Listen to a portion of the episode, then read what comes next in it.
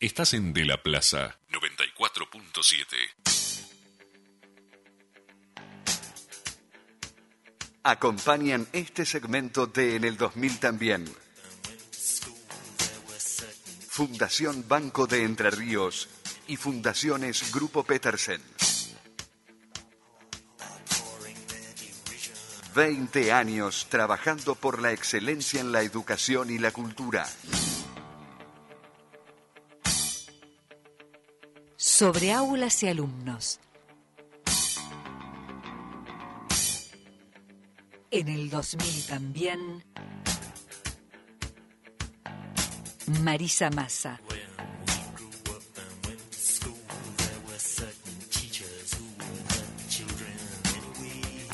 La buena educación.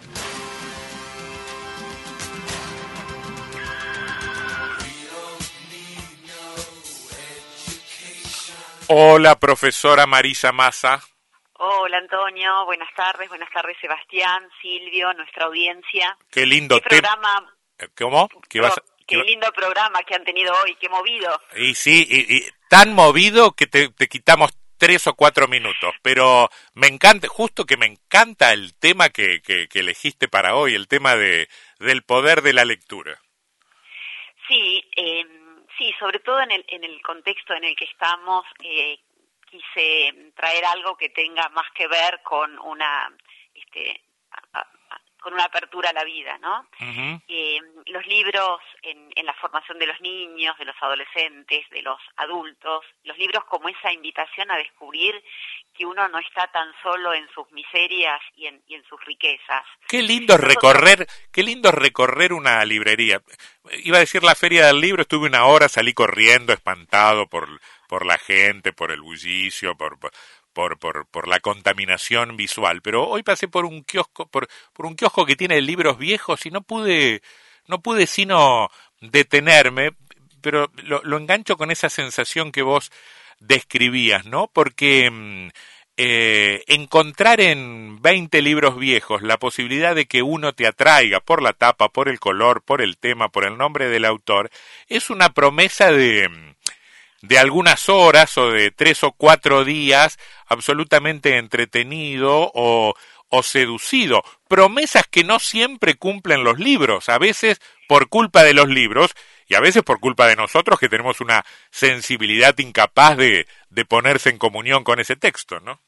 Sí, la, la, la belleza de, de las librerías y ese mm, poder de convocatoria que tienen los libros eh, como, como objeto cultural, como objeto mm, eh, que posibilita este, la herencia, el conocimiento de un, de un patrimonio eh, cultural, ¿no?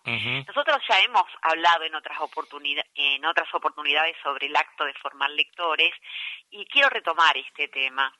Hay una antropóloga que yo la traigo por primera vez acá al micro, que se llama Michelle Petit, es profesora en la Universidad de París I, es especialista en temas relacionados eh, con la lectura y defiende que la adquisición del hábito de la lectura en los niños es más probable cuando los adultos le transmiten el placer de compartir una experiencia positiva con ellos.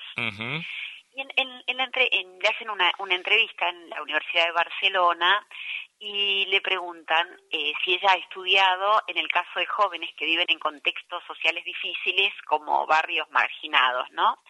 Y ella comenta que participó en, estudios en áreas rurales, en barrios desfavorecidos, eh, en Francia, en especial en barrios con grandes poblaciones de inmigrantes. Y después estudió las experiencias desarrolladas por promotores de lectura en América Latina. Y el punto en común es que en ambos casos, la mayoría de las veces, se trataba de gente que había crecido muy alejada de los libros. Eh, entonces el, el- el- el entrevistador, que es muy lúcido, le pregunta, ¿es un, un tópico la idea de que se lee menos o hay menos interés en la lectura en los ambientes sociales más des- desfavorecidos? Entonces ella contesta, es una realidad estadística, no lo voy a negar, pero incluso en ambientes des- desfavorecidos hay familias en las que el gusto por la lectura se transmite a través de un padre, de una tía, de una abuela. Y la, la, la pregunta que, que más me, me interesa este, traer hoy es eh, cómo se convierte, se le pregunta a ella, cómo se convierte a una persona en, en lector. Y ella este, va a decir, la mayoría de las veces es un asunto familiar. Se transmite a través de uno o varios personajes en la familia y a través de situaciones clásicas como la lectura en voz alta.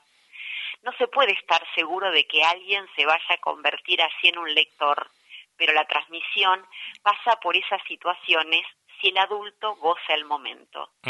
Si lo hace porque cree que eso le ayudará luego en la escuela, no funciona. Claro. O si se dice al niño que se tiene que quedar quieto mientras le lee, tampoco. Se trata de compartir un momento gozoso. Entonces puede ser que deje una huella que haga que el niño luego trate de recuperar ese placer. Y la otra pregunta totalmente abreviado, ¿no? Eh, le preguntan, ¿hay que tomárselo como una disciplina a esto de convertir a un sujeto en lector? Entonces ella responde, no hay que obsesionarse con formar lectores a toda costa. Si cantás a tu bebé, no estás pensando que así se va a volver músico. Lo haces para compartir un momento feliz con él, sin preocuparte por lo que va a ocurrir después. ¿Por qué entonces esa obsesión con la lectura? Una gran presión tiene el efecto contrario del que pretendemos. Lo importante es compartir momentos gratos incorporando fragmentos de literatura, de ciencia, de arte, sin obsesionarse por la productividad. Mm. Cuando uno lee la entrevista de Petit, eh, yo no puedo dejar de pensar en la inmensa cantidad de, chicos que crecen sin libros, y acá recobra fuerza la idea de la escuela como la abridora de puertas a otras posibilidades. Nosotros podemos decir seriamente que la lectura, los libros, el gesto y el acto de leer en la escuela nos posibilitan, nos permiten empezar a salir de la pobreza, nos pueden acercar a un espacio de menores eh, desigualdades, ¿no? eh, para, para, para cerrar, eh, elegí otra entrevista que le hacen a Petit en el diario La Nación y dice, en contextos de crisis, la literatura nos da otro lugar, otro tiempo, otra lengua, una respiración. Se trata de la apertura de un espacio que permite la ensoñación, el pensamiento y que da ilación a las experiencias. Mm. Eh, me encanta el tema y te propongo que, que lo retomemos el, el, el, jueves, si cumplimos con el día de la semana que viene, el jueves, sí, prometo. el jueves de la semana que viene. Hasta el jueves entonces sí lo retomamos porque es un tema mm. que a mí también me parece, me gusta muchísimo. Chau Marisa, muchas gracias. Un beso, chau. chau.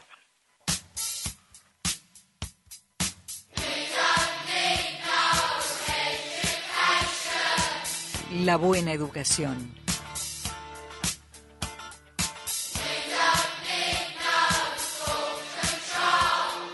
Marisa Massa. Acompañaron este segmento de En el 2000 también. Fundación Banco de Entre Ríos y Fundaciones Grupo Petersen. 20 años trabajando por la excelencia en la educación y la cultura.